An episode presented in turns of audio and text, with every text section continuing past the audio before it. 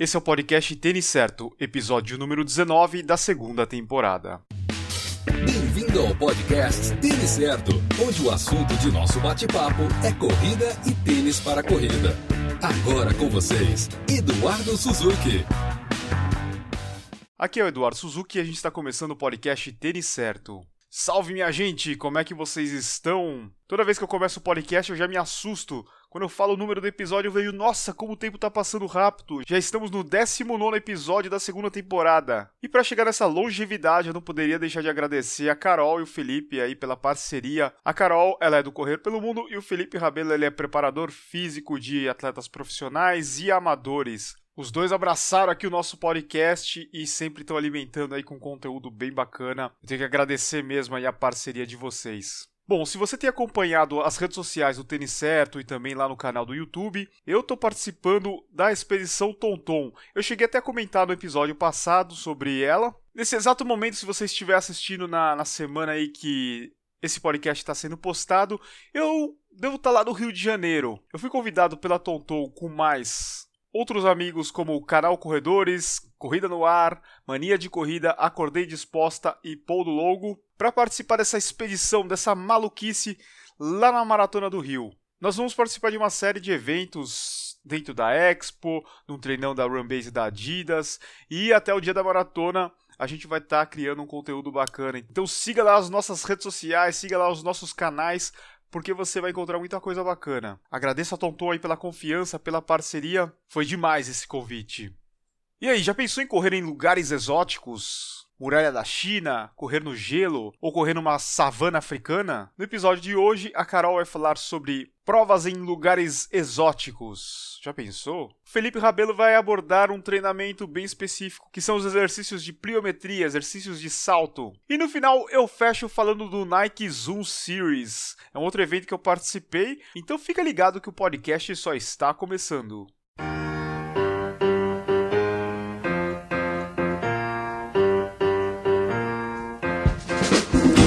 Já pensou em correr no meio do gelo? E que tal na muralha da China? Ou no lugar paradisíaco? É sobre correr prova nesses lugares que a Carolina Otero vai falar hoje no quadro Correr pelo Mundo.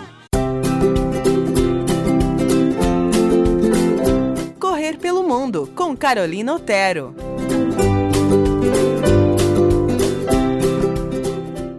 Pessoal, tudo bem com vocês? Aqui quem fala é Carolina Otero, editora do site Correr pelo Mundo, para mais um quadro com dicas para vocês. Aliás, eu aproveito para perguntar o que vocês estão achando do quadro Correr pelo Mundo aqui no podcast Tênis Certo. Deixe seu comentário lá nas nossas redes sociais ou no site Tênis Certo e conta pra gente o que vocês estão achando, ok? Bom, então vamos para a pauta de hoje. E hoje vamos falar sobre um circuito que nos mostra cenários de cair o queixo. Com visuais incríveis no gelo, na natureza ou em locais históricos, vamos falar hoje sobre as provas da Albatross Adventures, que, na nossa humilde opinião, são imbatíveis.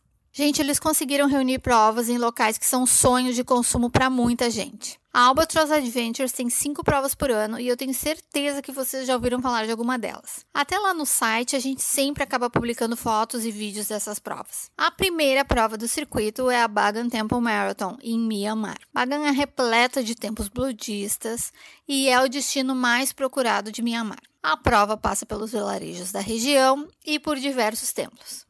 O evento costuma acontecer em novembro e os corredores devem estar preparados para um clima quente e muito úmido. Já a segunda prova do circuito é a Petra Desert Marathon. Quem não se lembra daquela cena icônica do Indiana Jones chegando a Petra, na Jordânia?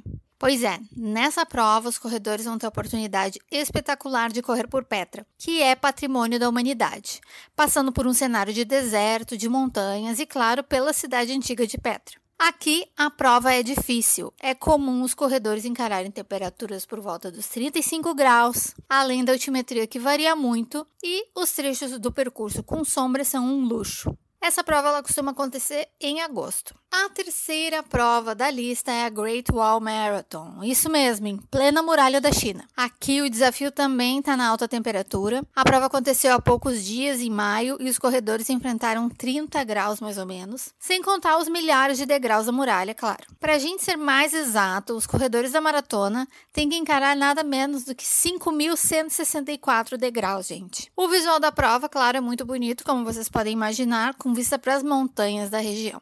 A quarta prova é a Big Five Marathon. Pessoal, essa prova acontece em plena savana africana, mais precisamente na África do Sul, na reserva natural de Entabene.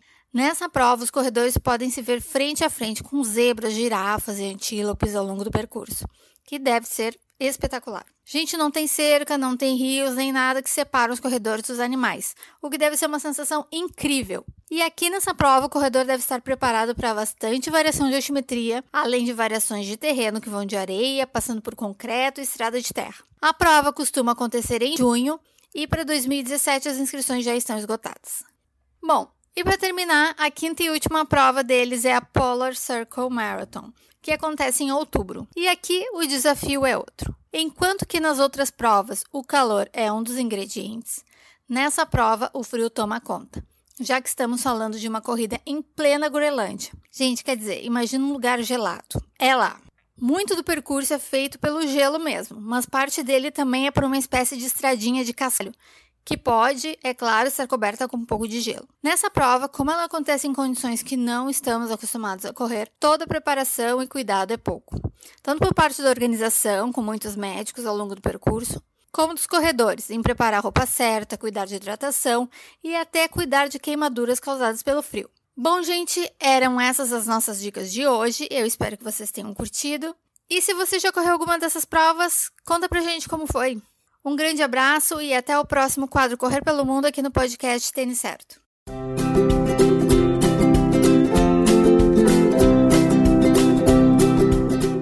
Nossa, a Carol tá trazendo provas que eu nunca tinha ouvido falar na vida. Já tô algum tempinho aí na corrida, mas eu não tinha ouvido falar nesses lugares aí. Lógico, já tinha ouvido falar nesses lugares, mas não tinha ouvido falar que existiam provas nesses lugares. Já tinha ouvido falar que tem provas na muralha da China. Eu já tive por lá em duas oportunidades. Confesso que não deve ser nada fácil correr lá na China. A muralha, ela não tem os degraus uniforme, cada degrau é de um tamanho. A pedra é bem lisa, então não deve ser nada fácil, deve ser uma loucura correr lá na muralha da China. Gostei dessa prova da África, deve ser bacana, hein? O visual deve ser sensacional.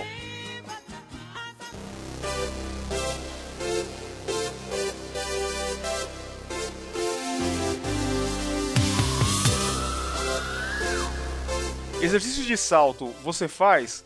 Talvez eles possam ajudar no desempenho da sua corrida.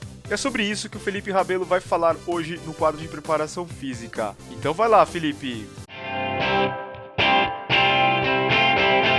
Preparação física e treinamento esportivo com Felipe Rabelo.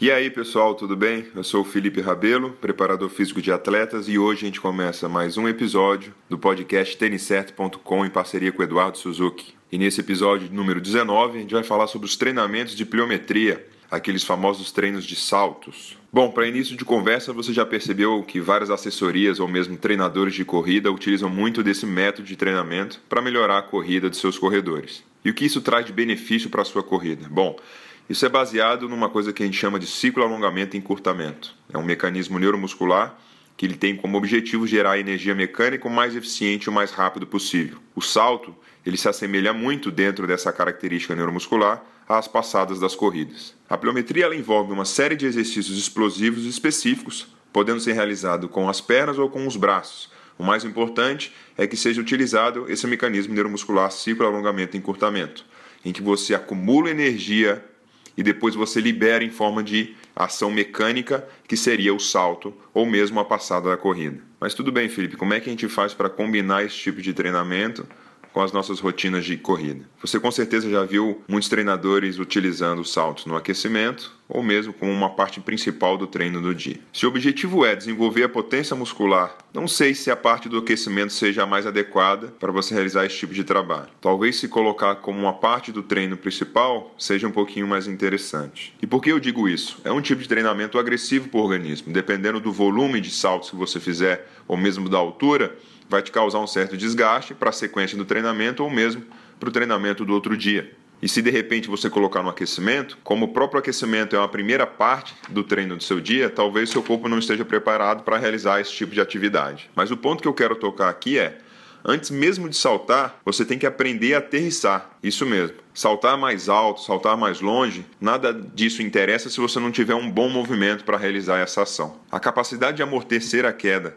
numa ação conjunta do tornozelo, joelho, mas principalmente na flexão do quadril, é a primeira etapa a ser cumprida antes de iniciar o treinamento de pliometria e aí sim realizar saltos subsequentes. Não precisa utilizar alturas elevadas para fazer saltos muito altos. A ideia não é saltar o máximo que você puder nesse momento de aprendizagem, mas sim aprender a amortecer a queda, a fazer a aterrissagem. A partir daí, ficando craque nessa questão de aterrissar, você começa a fazer saltos né, mais distantes ou mais longos e uma sequência de saltos que você consiga realizar naquele momento, buscando aí sim atingir o que a gente quer, que é o mecanismo neuromuscular do ciclo alongamento e encurtamento, realizando toques rápidos no solo, aproveitando a energia elástica acumulada e aí sim melhorando a sua performance no salto. Como sugestão, realize exercícios com duas pernas, com uma perna, salto para cima e salto para frente. Mas lembre-se, primeiro cumpra a etapa de aterrissagem para depois você pensar em ganhar distância, em ganhar potência de pernas. O mais importante é ensinar o seu corpo a realizar o básico do salto. Ah, e para quem ainda não se convenceu da importância desse tipo de treinamento, os estudos mais recentes mostram uma melhora até na economia de corrida,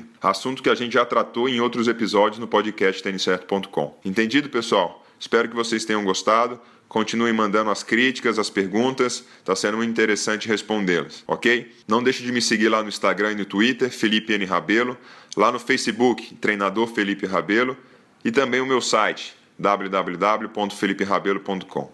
Um grande abraço e até mais!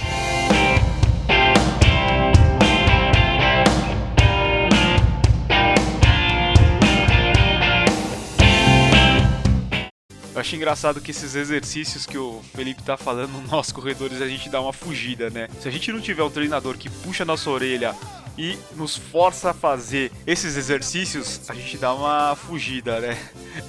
Então, eu acho que a grande importância do treinador é dar essa motivada na gente. E o puxão de orelha também é importante, né?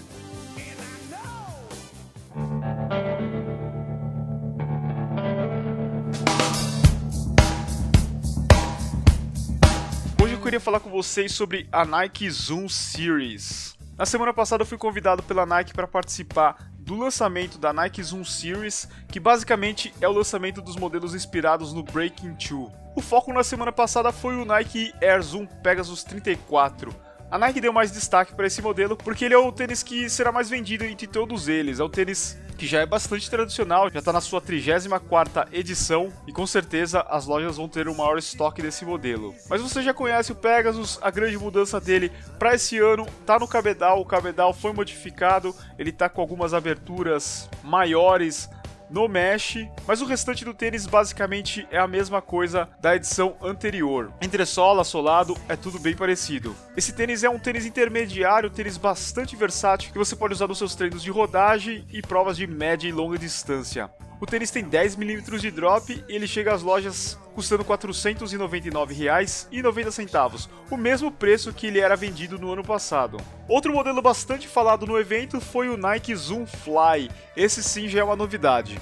É um tênis de performance indicado para corredores com pisada neutra ou supinada. Ele tem 10mm de drop. Esse tênis seria o primeiro ali da escala do, dos tênis que foram apresentados para o projeto Breaking 2, aquele projeto da Nike que tinha como objetivo a quebra da barreira de duas horas. Eles bateram na trave, né? Chegou bem pertinho desse tempo. O Eliud Kipchoge fez 2 horas e 25 segundos. É uma bela de uma marca, mas não passou das duas horas. Talvez isso tenha dado uma amargada no chopp da Nike, mas não perdeu o brilho, né? 2 horas e 25 segundos não é para qualquer um.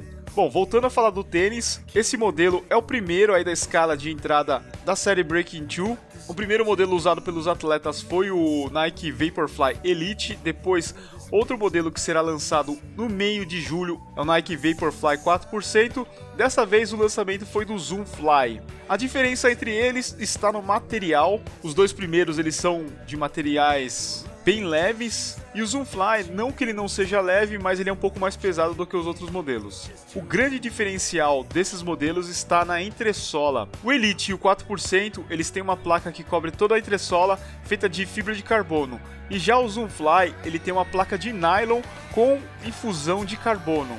Eu já postei lá no canal do YouTube o unboxing desse tênis e logo logo eu vou estar tá fazendo o review e o teste dele. Infelizmente, esse tênis aí esgotou na maioria dos tamanhos masculinos lá no site da Nike. Só sobraram alguns tamanhos pequenos, mas o feminino ainda é possível encontrar vários tamanhos. O tênis está sendo vendido a R$ 599,90 lá no site da Nike.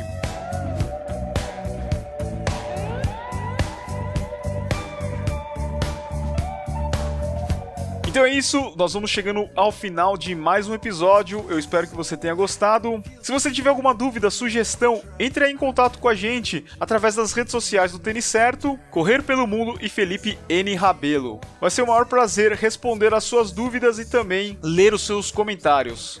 Lembrando que toda a trilha desse podcast você vai encontrar na descrição do podcast e também lá no site. Então é isso, pessoal. Uma ótima semana para você. Muito obrigado por ter escutado até aqui. Até a próxima. Valeu. Abraço a todos. Obrigado por escutar o podcast Tênis Certo em www.tenicerto.com.